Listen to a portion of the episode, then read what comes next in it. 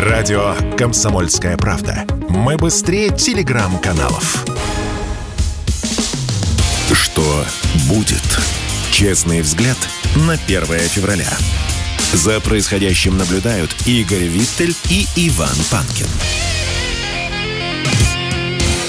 Иван Панкин и Игорь Виттель, и мы продолжаем наш эфир, а для кого-то начинаем его заново или снова, или, ну, продолжаем, в общем. Новый, ну, в общем, Новый да. час. Новый час в эфире радио «Комсомольская правда». Часик в радость. Хорошо сказал. Я напоминаю, что на канале Радио Комсомольская правда в YouTube идет прямая трансляция. Сегодня мы посвятили ее Борису Ельцину. Обязательно подписывайтесь на канал, ставьте лайком под трансляцией, и работает чат туда, пишите ваши сообщения, на которые вы ждете сиюминутного ответа. В середине часа обязательно постараемся ответить. И жалобы и предложения в комментариях оставляйте тоже обязательно. К нам присоединяется американист Кирилл Бенедиктов, автор, автор замечательного телеграм канала. Кирилл Станиславович, здравствуйте. Здравствуйте, Иван. Скажите, а... пожалуйста, вот для разгона, я понимаю, что вы политолог, а не военный эксперт, и вот именно с точки зрения политолога интересует. А скажите, пожалуйста, западная пресса пишет о том, что Белый дом рассматривает возможность поставок Украине GLCDB боеприпасов с дальностью до 150 километров. Это значит те самые боеприпасы, которые смогут бить по территории России, по, что называется, старым регионам, как сейчас принято называть в контексте того, что есть и новые регионы. А, так вот, они же постоянно говорили, что нет, это мы не допустим эскалации, мы не будем передавать такие боеприпасы с такой дальностью. И вот, пожалуйста, и, скорее всего, передадут. Вот э, только ваше мнение интересует, как американисты, пойдут они на эту передачу или нет? Ну, э, вы правильно сказали, да, я не военный эксперт. Э, с точки зрения специалистов по внутренней политике Соединенных Штатов пойдут, потому что это продолжение стратегии лягушка в молоке. Ну, знаете, да, как варить лягушку. Ну, вот, то есть э, лягушку надо варить постепенно, а не сразу бросать ее в кипяток. Вот, а, в общем, ну, постепенно поднимать градус. Почему в молоке? Потому что, как бы, есть известная притча о двух лягушках, да, которая одна утонула, вторая, значит, стала там лапками. Да, ну, и превратила молоко в сметану, да, это известно. Да, да, но если молоко при этом подогревать, понимаете, да, то, во-первых, никакой сметаны не получится, во-вторых, лягушка сварится. Но э, сварится так, что, в общем, наверное, этого не заметит. И вот, собственно говоря, вот именно эта стратегия, она, ну, еще называется на Западе стратегия солями, потому что, как бы, когда проблему решают, э, нарезая ее маленькими, тонкими такими кусочками, да, э, вот это тоже, в общем, достаточно испытанный э, метод. Э, есть такой человек, значит, Крис Доннелли, э, который, в общем, считается сотрудником британских спецслужб, вероятно, им, им, им и является. Вот. Э, этот самый Крис Доннелли – который, как считается, стоял за а, значит, диверсией на Крымском мосту и, во всяком случае, был одним из разработчиков плана. Вот, он когда-то, а, значит, своим а, слушателям на лекциях говорил, что вот есть такой метод Доннелли, если значит, тебе дают приказ вымыть слона, то, значит, мой его маленькими частями. Вот все эти три стратегии, лягушка в молоке, солями, стратегия Доннелли по мытью слона – они, в принципе, описывают то, что делают Соединенные Штаты сейчас э, с поставками оружия. Значит, постепенно, маленькими э, этапами идет эскалация. Она идет настолько медленно, что, э, ну, вот, собственно говоря, кроме значит, дежурных э, высказываний о пересечении красных линий, за которыми, в общем, не следует никаких реальных ответов со стороны э, значит, нашей страны.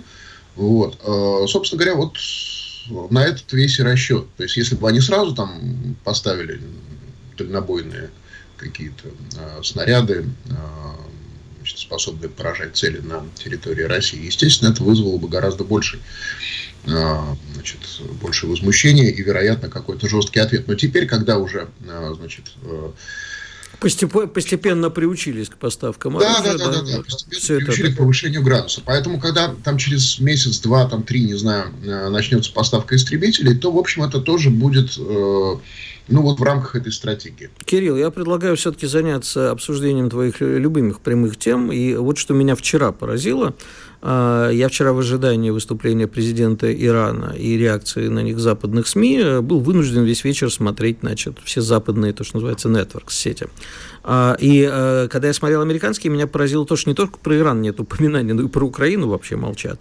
А в основном труд про Майкла Пенса и то, что у него нашли секретные документы про потолок госдолга, про то, что будут сегодня обсуждать в Конгрессе по финансам и так далее, но ничего про международку серьезного не было.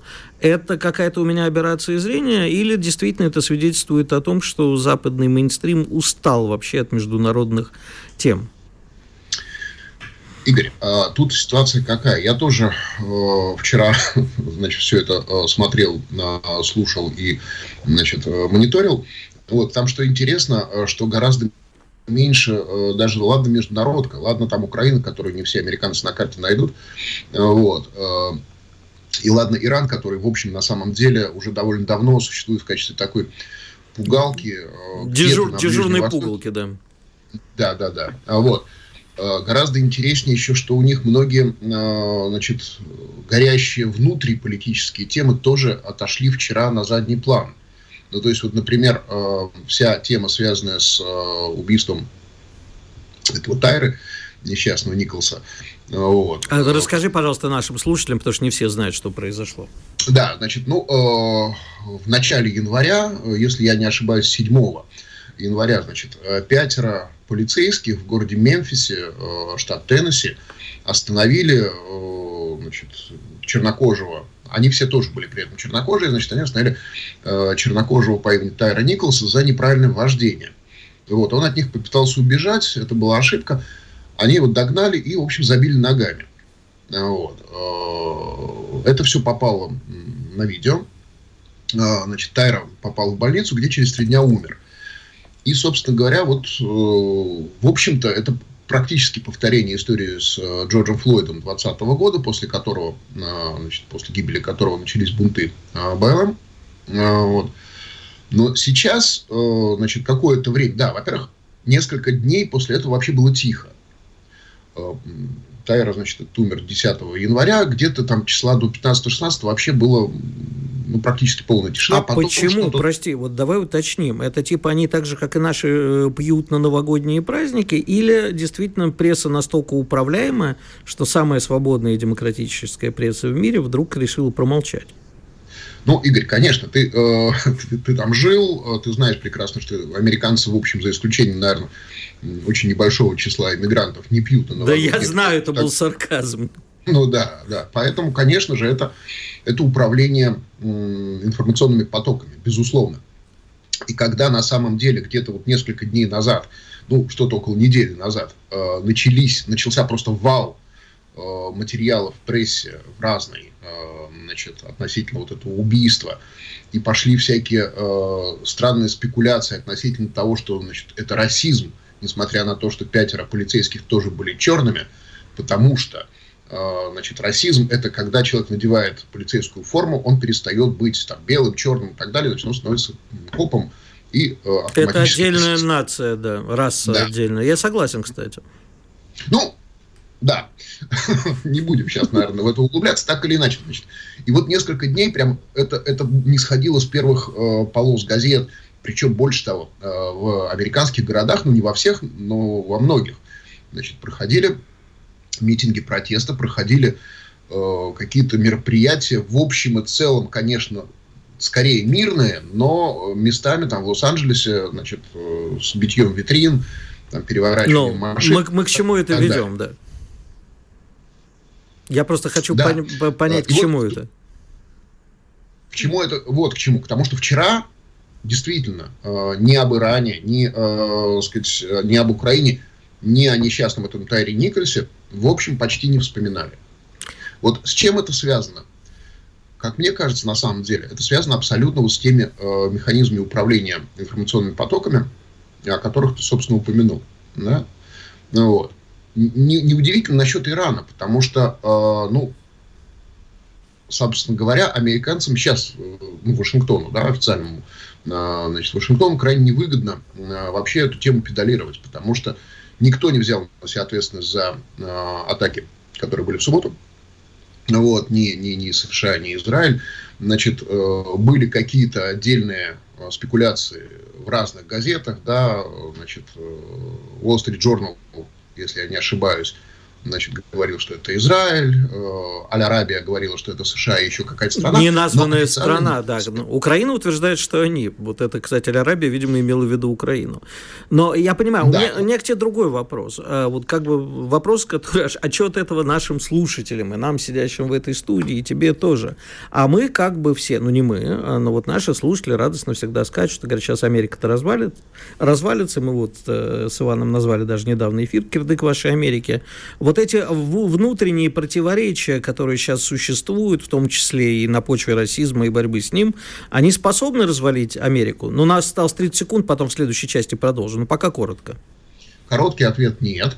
Вот, а если э, говорить более детально, то это, в общем, тема для отдельного разговора, конечно. Ну, мы сейчас еще поговорим об этом. А Кирилл почему... Бенедиктов, американист, э, с нами на связи. Сейчас сделаем небольшой перерыв. Я надеюсь, что он с нами останется. И после перерыва продолжим разговор. Есть еще о чем поговорить. Как обычно, Виталь раньше времени снимает наушники, хотя эфир еще не закончился. Но я напомню, что на нашем канале радио «Комсомольская правда» в YouTube идет прямая видеотрансляция.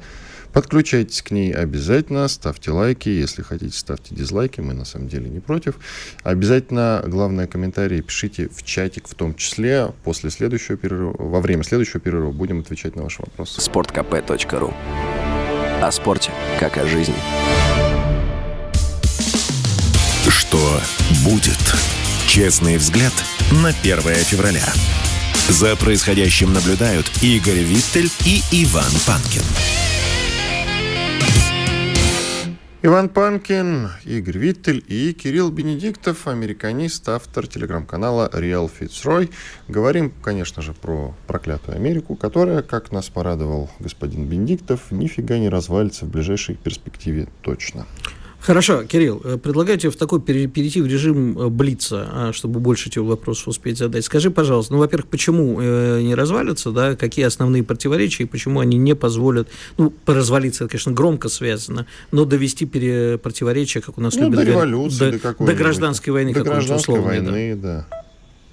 Ну, потому что, во-первых, мы уже в 2020 году видели пределы противостояния, которые ну, до которых может дойти современная Америка. Да? Вот, то есть, э, то есть там, максимум собственно... надеть на, на голову рога и попереться в Капитолий. Ну, к сожалению, да. Вот. И свободная республика Сиэтла это, в общем, тоже, наверное, максимум, который сейчас вот был возможен. Скажи... Вот. Очень, очень мощная, на самом деле, очень мощная инерция и очень мощная э, институциональная система, да, то есть э, система э, таких подушек безопасности на разных уровнях. Ну, Кирилл Станиславович, по поводу Калифорнии и Техаса, они, соответственно, не отделятся, да? И не собираются, да? Значит, отделиться ли Калифорния, это вопрос к сейсмологам, на самом деле. А, вот. А, а значит, что касается Техаса, ну, на самом деле, Значит, если бы Техас реально хотел бы отделиться, а, то, опять же, ситуация там 20-21 годов и ситуация с значит, колоссальной колоссальным миграционным давлением на штат, да, э, она бы уже, э, в общем, привела к каким-то структурным изменениям. Значит, поскольку этого не произошло, э, речь идет о том, что система, в принципе, всегда находит какие-то вот менее травматичные пути выхода из ситуации. То есть, что произошло в Техасе, да? Они сейчас просто всех этих мигрантов, которые, значит, там в составе, там, не знаю, огромных толп переходят границу, они их всех сажают на автобусы и везут в Нью-Йорк, или другие э, города-убежища, так называемые. Вот. Таким образом снижается миграционное давление на сам штат. Вот. Ну, вот а я знаю, просто... у кого они, кстати, украли эту технологию. На самом деле в Азербайджане так цыган вывозят на территорию Грузии, без шуток. Я еще хочу добавить, что вот вы смеетесь, про сейсмологов говорите, а целое движение за независимость штата Калифорния Так существует. оно давно существует. Чего вот, что? а вы иронизируете сейсмологами. И Ки... дальше в продолжении темы про сейсмологов вообще-то по, нек... по данным некоторых, значит, депутатов Госдумы, кажется, это господин Журавлев из Комитета по обороне, он вообще считает, что у американцев есть климатическое оружие, но будем, которое они применяют против нас время от времени. Будем надеяться, что они... Это вот то, что оружие, сейчас на улице, это климатическое оружие. Исключено. Оно, это самое оружие, как-нибудь сработает и против них. И, Кирилл, да, и скажи, пожалуйста, делиться. а насколько, на твой взгляд, устойчивая система? Ты говоришь, пока вот эти все подушки безопасности, системы сдержек и противовесов, а, но вот распады внутри партии, в том числе и в демократическое противостояние внутри республиканское, я уже не говорю про противостояние самих партий, а у него же все-таки есть некий предел прочности. Знаешь, есть понятие такое усталость металла, как ты знаешь. Вот э, нас, насколько действительно это может выдерживать? Все же не бесконечно. Нет, не бесконечно, конечно. А, что касается демократической партии, значит, э, то очень сильное, э, усили... ну, сильное усиление, да, это немножко такая тавтология, тем не менее, значит, усиление левого крыла, которое мы видели, опять же, в 2020-2021 году, вот, оно, в общем, Всякие могло... Октавия Кортес и прочие экстремалы. Октавия Кортес и прочие девицы из ее этого вот отряда, да, Ильхан Амар там и так далее, Рашида Лайк. Ну, неважно, и, да. Ну, вот, неважно. В общем, короче говоря, вот эти вот левачки, э, там, частично антисемитки, что вообще для, конечно, Конгресса, ну, мягко говоря, да, не... Как что-то плохое, подумаешь, антисемиты. Ну... Нет, ну, как бы, с одной стороны, вроде как да, с другой стороны, мы же все считаем, что Конгресс у нас вообще весь на содержании там, значит, э, еврейского лобби. лобби там, и так далее. Все так, все так, ты абсолютно прав. Такие, значит, я думаю, что э, покойный, значит, Дмитрий э, Васильев из памяти, да, он, в общем, ну, прямо скажем, не доходил до таких высот, как... Э, как мы с тобой сейчас, да, я понял. Вот. Ну вот, э, но все, все это они как-то переварили да, то есть как бы все равно вот э, это левое крыло, оно побузило, побузило, и сейчас, в общем-то, э, ну, где оно? Не видно его. Не Хорошо, слышно. тогда следующий вопрос. У нас тоже очень любят э, скакать и говорить, а вот сейчас Байден уйдет, придет Трамп, почему-то вдруг они решили, что именно Трамп и придет. И вот республиканцы, я, кстати, тоже поддерживал одно время эту идею, что да, республиканцы более договорноспособны, и России будет проще договариваться с республиканцами, чем э, с Байденом. А, ну, тут два вопроса в одном. Да? Ждать ли нам Трампа и будет ли нам с ним о чем разговаривать? Угу. В режиме Блица. Значит, э, я как, э, собственно, большой фанат Трампа и... Э, значит, в этом мы с тобой я, сходимся, да. Биографии, да. Я надеюсь, что Трампа ждать нам все-таки можно, да, в 2024 году. Вот. Хотя понятно, что, конечно, все силы будут брошены против него – вот. Почему это не сработало в 16-м, понятно, потому что никто его всерьез не принимал. И это, в общем, стоило как бы э, истеблишменту вот этих четырех лет. Да, для, для истеблишмента жутких. А для нас это как раз хороших, потому что это четыре года были, в общем, ну вот если мы сейчас ретроспективно посмотрим, да, э, там и, и с Украины как-то более-менее все, значит, вытанцовывалось там, ну и, ну, ну и вообще как-то вот все было спокойнее. Единственное, вот северные потоки не строились, вот потом они построились и, собственно говоря, за один день и перестроились, да. Металлолома, да. Ну, так вот, э, значит, э, что касается Трампа, очень надеюсь, что в 2024 году, значит, все-таки он э, вернется. Что касается договороспособности республиканцев, тут два момента. Значит, во-первых, республиканцы в принципе считают большей угрозой для национальной безопасности штатов Китай. Вот, поэтому вот эти все сейчас прогнозы американских генералов насчет того, что в 2025 году будет заруба с Китаем, ну вот, это э, прогнозы сделаны на основе того, что в 2024-м придет президент-республиканец. Э, и второе, у нашей элиты с 90-х годов, с начала 90-х годов, очень хорошо налажены связи именно с демократическим истеблишментом. Именно поэтому как бы, влияние э, демократической администрации всегда на э, значит, вот эту там условную пятую колонну, вот, оно было сильнее. У республиканцев таких э, каналов просто не было, они были не выстроены, поэтому с республиканцами э, можно говорить, ну, более или менее, как бы, вот... Э, ну, по чесноку, да? Скажи, пожалуйста, а что на самом деле хочет э, э, Америка на Украине? Она же не хочет победы Украины, на мой взгляд. Вот... Она хочет, чтобы она вот очень долго за... все это затягивалось, лягушка бесконечно подогревалась, но на самом деле, чтобы это ничего не кончилось. Просто чтобы Россия была втянута и там и завязла пока США разбираются с Китаем. Проще говоря, устанет ли США от поддержки э, украинцев? Значит, здесь два аспекта. Первое, значит, то, что, конечно, наличие э, вот такой вот Украины, да, э, с маленькой даже буквы, наверное, ну вот, просто в мягком подбрюшке России такой отравленный нож или так кинжал, не знаю, ну вот, который постоянно будет вот, торчать у нас в боку и постоянно будет значит, э, нас отравлять э, этим ядом, ослаблять там, и так далее, и так далее. Это, это конечно, прекрасно для, для Америки. Да? То есть, ну, представить себе, что э, у одного из главных противников вот, есть постоянно такой э, значит, враг, э, значит, который ослабляет этого противника без э, личного вмешательства да, Соединенных Штатов, потому что ну, поставки оружия это одно, как бы, а наличие даже там значит, каких-то солдат, э, вот, официально наемники там есть, это всем известно. Вот, ну вот, э, значит, военнослужащих нет, вроде бы. А наемники есть? Ну, а наемники, конечно, есть. Хорошо, но этот кинжал это может же... убить противника, не дай бог. Точнее, не может, но они считают. И что они тогда будут со всем этим делать? То есть теория управляемого хаоса или в твоем э, случае теория вечного кинжала в боку без всякого продолжения. Вроде как и не убьет, но в туалет ходить точно мешает. Ну, потому что мы же понимаем, да, что э, если сценарий э, максимального ослабления России сработает, ну, он не сработает, но если, да, вот, то, э, в общем, выиграет от этого э, кто? Не, не, не Америка выиграет, да, выиграет Китай. Вот. А зачем э, Соединенным Штатам нужно настолько усиливать Китай, э, чтобы... Ну, то есть, как, как, короче говоря, главная цель Соединенных Штатов – это сохранение своей гегемонии на исторически какой-то ну, предсказуемый срок, там, не знаю, сто лет, условно говоря. Да? Значит, для того, чтобы сохранить свою гегемонию, нужно топить соперников. Соперников сейчас, ну, ну три, но как бы по большому счету два на самом деле. Значит, это Китай, это Россия и э, это э, Евросоюз. Евросоюз. С Евросоюзом они, в общем, можно сказать, уже разобрались. Вот, то есть вот это вот вся... То, э, то, то есть в войне с Евросоюзом Америка победила, хотя на самом деле воевала не против Евросоюза. Отлично.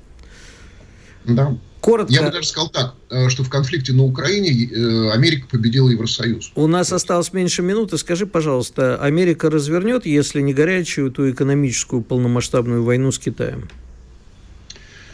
Есть шанс. Опять же, э, если в 2024 году придет президент-республиканец, то мы увидим и полноценную экономическую войну, которую, кстати, Трамп тоже начинал. Да, это мы помним и, возможно, даже и такую вполне горячую войну. Но это, опять же, тема для отдельного длинного разговора.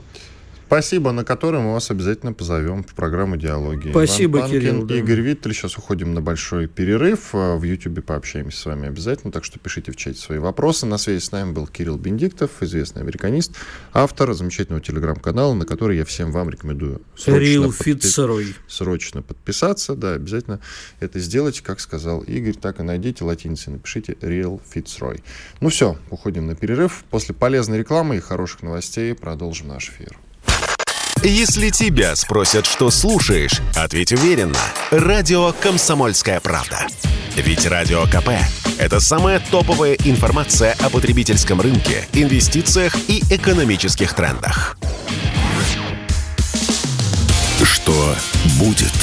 Честный взгляд на 1 февраля. За происходящим наблюдают Игорь Виттель и Иван Панкин. Время для экономики, для экономических новостей. Иван Панкин и Игорь Виттель. Сегодня в блоке «Экономика» у нас Андрей Подойницын. Андрей Владимирович, мы вас приветствуем. Приветствую, коллеги. Здравствуй, Андрей. Ну, э, начнем вот Привет. Начнем вот с чего, что МВФ аж улучшил прогноз для российской экономики.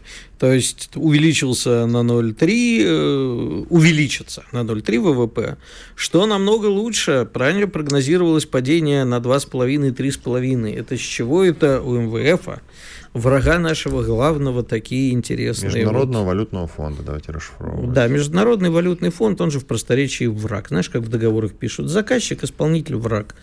Так вот, что это у МВФ нашего... еще до спецоперации выделял как раз те самые крупные, э, крупные транши на поддержку Украины. То есть Украина, грубо говоря, за счет поддержки МВФ это и жила все эти годы. У нас, я так понимаю, произошли технические сложности и отвалился пока что а, господин и... Подойницын. Но мы его сейчас вернем, все в порядке. Сказал здравствуйте и отошел. Это очень правильно. Значит, смотри, Международный валютный фонд, конечно, враг и потому, что он поставляет Украине а, денежку, э, как я от наших заразился, от наших экспертов. Словом, Словом денежка, денежка отвратительно. Денежка. Вот. А, но не только поэтому. Просто сама вся идеология Международного валютного фонда, она такова, что, в общем, мешает развитию стран. И очень долго мешала России. А вот Андрей Владимирович к нам вернулся. Андрей, я прошу прощения, видимо, какой-то технический сбой. Ничего страшного. Ты вопрос-то мой слышал? Мы как да. раз прокляли да, МВФ, да, да, ваше отсутствие. вопрос насчет МВФ там э, и так далее. Ну, скажем так, я еще не знаю, на основе какой методики и каких алгоритмов МВФ говорит про плюс, плюс 0,3. Либо да, на основе тех же методик, на, на основе которых они говорили ровно год назад, минус 10, минус 8-10%. Э, либо еще каких-то, но э, вообще, э, по всей вероятности, этот прогноз связан с тем, что стало таким общим местом – говорить о российской экономике, что она, на удивление, хорошо справляется с санкциями. И, по всей вероятности, вот эти вот реалии уже отрицать невозможно никак совсем. И, собственно говоря, вот эти плюс 0,3% вообще, э, коллеги, я должен сказать, плюс 0,3% это относительно прогноза. Это все равно, что ничего не сказать. Это, в общем, плюс 0,3% это стат погрешность, по большому счету. Ну, кот наплакал, ясно. Я вот тут Ивану да. объяснял, что МВФ, он враг не потому, что денег Украине дает, это само собой, а в том, что сама идеология МВФ, она очень долго мешала развитию, и мешает, кстати, развитию российской экономики. Я не знаю, согласен ну, ты со мной или нет. Это, это, это отдельная тема, безусловно, это так. Э, и, собственно говоря, рекомендации МВФ в 90-е годы носили для Российской Федерации обязательный характер, потому что Россия была нетто-кредит... Э, нетто-должником. С 2003 года, после выплаты долга Парижскому клубу, э, Россия перешла в статус э, нетто-кредитора, то все равно МВФ является... МВФ как вершина, скажем так, мировой финансовой системы, является невероятно влиятельной организацией, конечно, и их рекомендации, которым, кстати говоря, к сожалению, Россия в значительной степени следуют до сих пор, всегда носили для нас предельно рестриктивный характер. И, собственно говоря, все, все те вопросы, которые, с которыми мы в России сражаемся постоянно, будь то низкие зарплаты, низкие пенсии, социальные Это выплаты, все высокие... дело рук МВФ. Не дело рук МВФ, а следствие, следствие Хорошо. той системы. Поправ, поправка принята следствие той системы, э, которая у нас в стране до сих пор существует. Э, МВФ и вообще западная финансовая система э, управляет ситуацией в России не директивно, не напрямую, не там, через закон или приказ, но через всю, всю совокупность Всю идеологию, всю, всю финансовую и экономическую конкретных, идеологию. Конкретных правил, конкретных правил. Я хотел бы напомнить, что помимо МВФ есть такой замечательный э, банк международных расчетов в Базеле. Для широкой публики эта организация практически неизвестна. Да, в банковских расчетах применяется Базель 6, там уже шестой Базель, там, по-моему. Базель 3. Базель 3 да, еще Базель дошли до шестого. Да, да. Вот э, это, на самом деле организация, значение которой невозможно переоценить, потому что это та самая институция, которая имитирует э, и распространяет по всему миру универсальные правила ведения банковского бизнеса. Залоги, проценты – Э, иные, так сказать, важнейшие правила, о котором... Э, а как же суверенитет?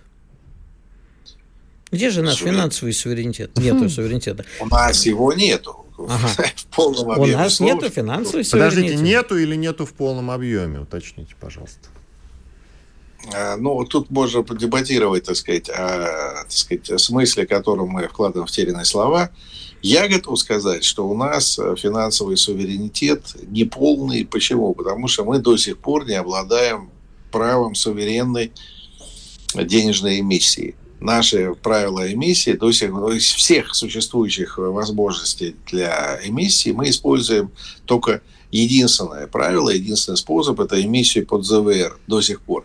Золотовалютные резервы расшифровывают. Да-да-да. Нам все время приходится оговариваться не полностью или полностью и так далее. Потому что, вот, например, в прошлом году, несмотря на то, что Россия по-прежнему находится внутри, в рамках, скажем так, мировой финансовой системы, то, несмотря на это, правительство Михаила Владимировича делало шаги и продолжает их делать, которые де-факто эти рамки расширяют. Ну, например, Э, министр э, финансов Российской Федерации Силуанов в прошлом году э, благополучно допустил, разрешил, назовите как угодно, эмиссию под замороженные золотовалютные резервы.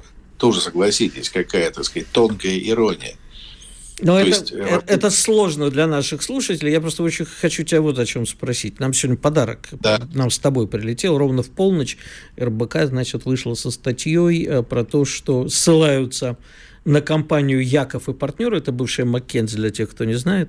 Вот мне нравится, что они наконец стали маски снимать. Вот были там Маккензи, Янки, это самые там сложные западные, а теперь выясняется, что это просто Яши и партнеры. Ну, так, так бы и говорили с самого начала, можно было бы понять. Я, знаешь, сразу всегда вспоминаю, когда в компанию, которая называется Рабинович, Рабинович, Рабинович Иванов, звонит человек, говорит, можно Иванова к телефону? Говорит, зачем? Говорит, я просто хочу понять, как он выжил в этом. Все. А, так вот, э, российские банки оценили потери, а эксперты оценили потянки банков от цифрового рубля в 50 миллиардов в год, а экономика, э, ритейлеры будут экономить не менее 80 миллиардов рублей в год. Я так понимаю, что мы сейчас увидим некую такую со стороны российских банков э, блокаду истории с цифровым рублем, которая могла бы очень помочь России. Игорь, ну я должен честно сказать, я тоже успел в ночи увидеть эту новость, э, пошел по ссылкам, чтобы понять, а по какому алгоритму, собственно говоря, эта организация э, посчитала вот эти вот банковские убытки, но, к сожалению, не смог увидеть какого-то текста. Там же пишется, что банки понесут э, убыток в 50 миллиардов в год, а ритейлеры да, сэкономят 80. получат да, получат выгоду в 80 миллиардов от того же самого цифрового рубля. Ну, че, че, ну просто даже чисто такое э, любопытство. А куда 30 миллиардов денутся? Прилипнут к рукам консалтинговых как, как компаний. 30 да, миллиардов как, уйдет как консалтинговым компаниям, я точно тебе говорю. Хотелось, конечно, в этот момент понять, а как это посчитано, собственно, о чем идет, а конкретно о чем идет речь. Но я не смог найти, так сказать, никаких следов, пока вот, так сказать, алгоритма расчета, методологии. Слушай. Поэтому даже не могу тебе сказать, что, собственно, где они собрались потерять 50 миллиардов в год. Ну, кроме того, зная, что наша финансовая система в прошлом году благополучно завершила, так сказать, хозяйственный год с э, прибылью, по-моему, триллионов полтора, и из этого можно сказать, что даже если это... То ничего страшного не случится похоже, что финансовая система, то есть банковская система справится с этой бедой. Слушай, а вот э, все говорят, что покупательная способность населения падает, что у населения в кармане меньше денег, и поэтому покупок э, становится меньше, люди ограничиваются самым необходимым, и тут у меня на днях, беседуя с одним экспертом, возник, ну, опять-таки, идиотский, наверное, с точки зрения наших финансовых властей вопрос, но дайте людям окрашенные деньги, дайте, как в Америке, фудстемпы, которые могут тратиться только на продукты, давайте стимулируете спрос, стимулируете российскую экономику путем раздачи денег населению. Но мне объяснили, что так нельзя. Так нельзя, нельзя так. Ты что думаешь? Да, ну, это, конечно, одна из вечных песен, что, что я думаю. Я думаю, так, зайдя в, э, прямо в конец разговора, э, это одна из главных песен о глав... главных песен о главном. Но в 2020 году, я одно могу сказать, да, населения. Поддержка населения, она носила не очень большой характер, там, по 10 тысяч. Пандемийный год. Сыграла огромную роль при обеспечении устойчивости российской экономики в целом. Мы сейчас являемся ярыми сторонниками регулярных детских выплат по факту наличия каждого ребенка в семье. Ну, Андрей, ну слушай, у тебя же есть дети наверняка, ну и у меня есть. Эти детские выплаты, конечно, на, нам, может быть, они там не сильно так важны. А есть люди, для которых эти выплаты важны. У нас 30 секунд. Да. да. Ну, это просто такая уже ремарка, даже не вопрос. И, конечно, их надо увеличивать и давать возможность тратить на покупку. Одним словом, конечно, спрос нужно поддерживать так же системно, как и предложение отечественных товаров. И это все должно находиться в балансе. Спасибо. Спасибо. Андрей Подойницын, экономист, был с нами на связи. Сейчас сделаем небольшой двухминутный перерыв. После него вернемся и продолжим. Радио «Комсомольская правда». Никаких фейков, только правда. Что будет? Честный взгляд на 1 февраля. За происходящим наблюдают Игорь Виттель и Иван Панкин. Иван Панкин, Игорь Виттель, финальная часть нашего сегодняшнего эфира. Поговорим про проституток. Господи. Чего тебя так удивляет? Почему я, наоборот, радуюсь. А, ты радуешься так? Ну, давай сразу уговорим, что все-таки про украинских проституток. Ну, ясное дело, что не про наших. Что про наших-то говорить?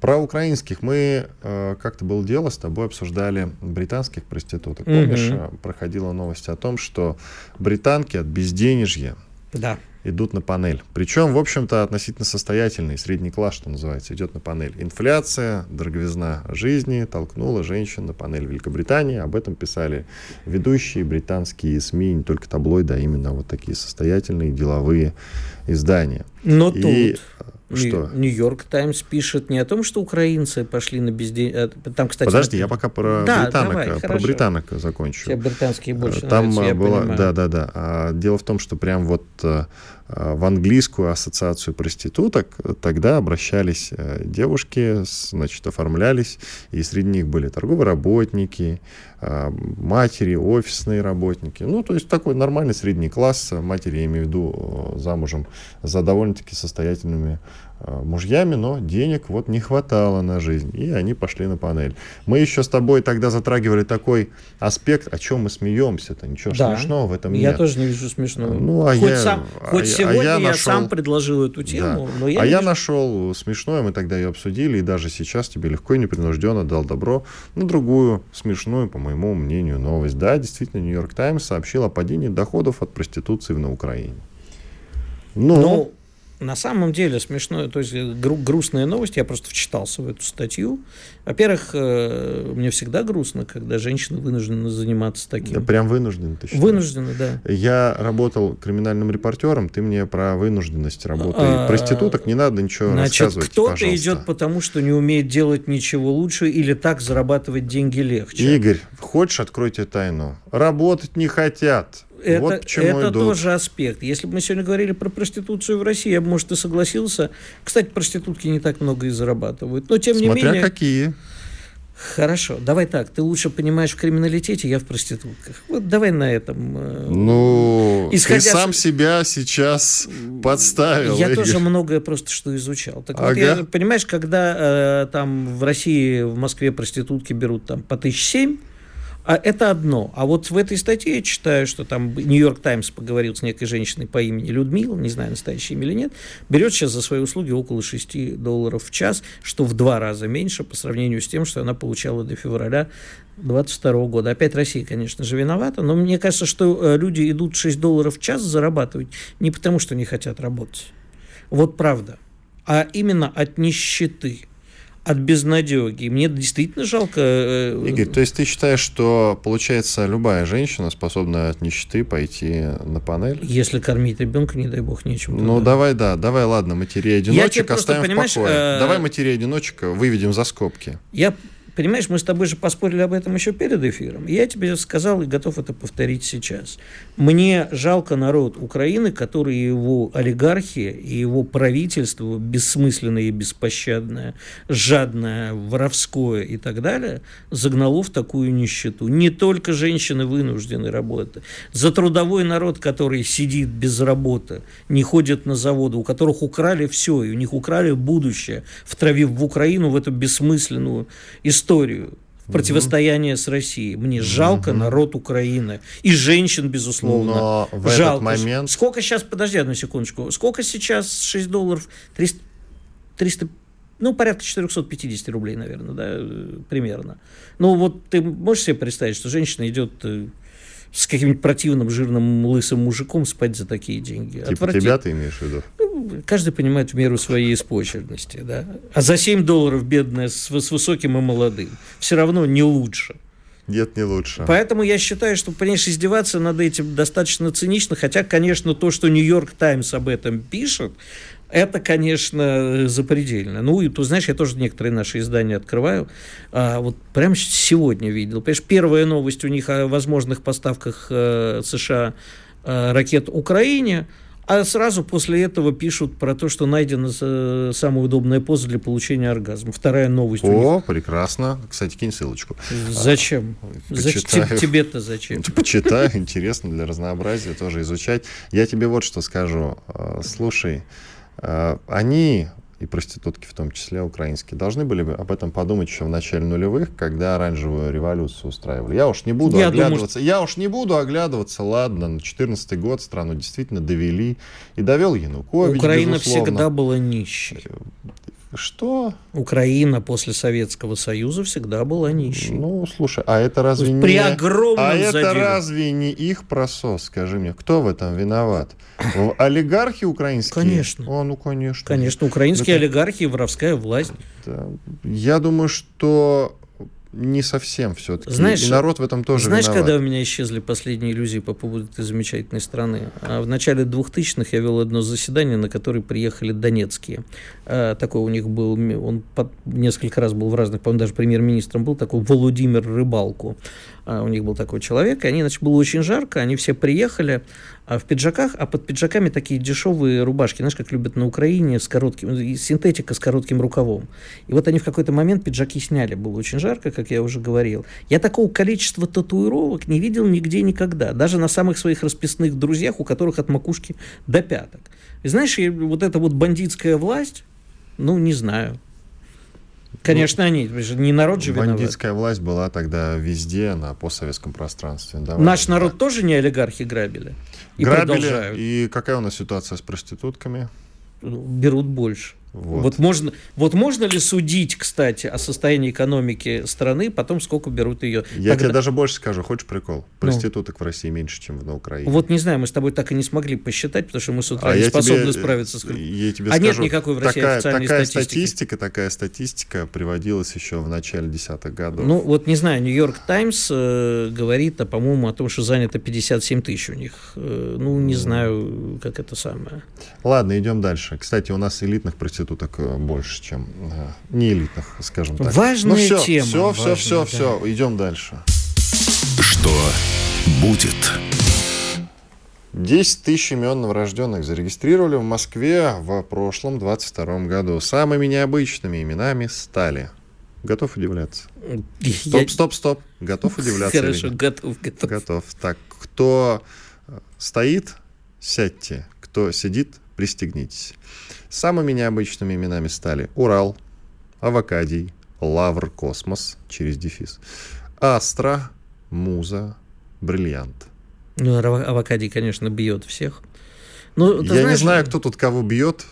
Исходя из того, чем? что снизилась покупательная способность россиян, можно назвать, например, меньше жрун. Или, например, кто больше... А может, на этом фоне бриллиантом ты стали называть, свя... свя... Свято жрал, например, хороший еще есть имя. Э, придумать можно все, что угодно. Я бы хотел бы посмотреть людям, которые назвали ребенка Лавр Космос, но это, видимо, у них какие-то внутренние э, Я, свои терки. Кстати, сначала подумал, может, это э, эхо от сериала «Бригады», но он был в начале нулевых, и там был персонаж по имени Космос. Тогда где имя, имя пчел... греческое, Где кстати. женское имя Пчела, например. То, да. Или но почему 90... Лавр Космос-то, блин? Ну, Почему честь... не отдельно Лавры, не отдельно Космос? Видимо, Почему это одно имя? кто-то имя? настаивал в честь Лавры Корнилова назвать, а кто-то в честь Юрия Гагарина и первого полета в космос. Понимаешь, видимо, в семье были белые и красные. Вот так они смешались. Назвали Лавр. Ну, Авокади. Авокади это, конечно, мой любимчик. Урал это хорошо. Урал, Урал кстати, в честь это мотоцикла мощно. назвали. Я всегда за Урал. Урал это да. хорошо. Пусть оставляют. Авокади это, конечно, при- прекрасно. А что там у нас еще есть? А девушку можно было тогда назвать Сибирь. Почему-то Сибирь не назвали. Мандарини вот хорошее имя. Мандарини. Может, где-то и есть, кстати, такое. А Самыми а... при этом популярными именами стали и тут довольно стандартный набор, довольно скучно, откровенно говоря. Александр Сашков э, 2000 335 мальчиков.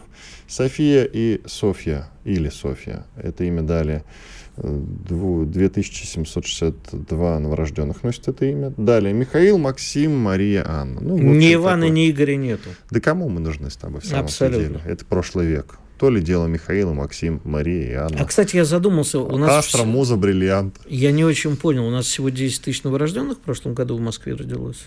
Нет, это именно Александров, 2335 Нет, но всего мальчиков. написано-то более 10 тысяч имен И новорожденных. ты имей в виду э, в 22 году. Да. В 22 году в Москве появилось на свет 2335 мальчиков по имени Александр. Да, Всё? то есть в Москве всего 10 тысяч примерно новорожденных. По-моему, это мало, не знаю. Ну, в общем-то, да. Там у нас еще одна хорошая тема была. Да, есть еще одна хорошая тема. Что будет? А Есть э, хорошая статистика. Каждая четвертая женщина в Москве хотела бы работать исключительно среди коллег-мужчин. Но для меня это лично не открытие. Я бы и сам хотел работать исключительно среди коллег-мужчин. А я Но среди так коллег уж- женщин. Но так уж сложилась моя судьба, что я всю свою жизнь работаю э, среди коллег-женщин.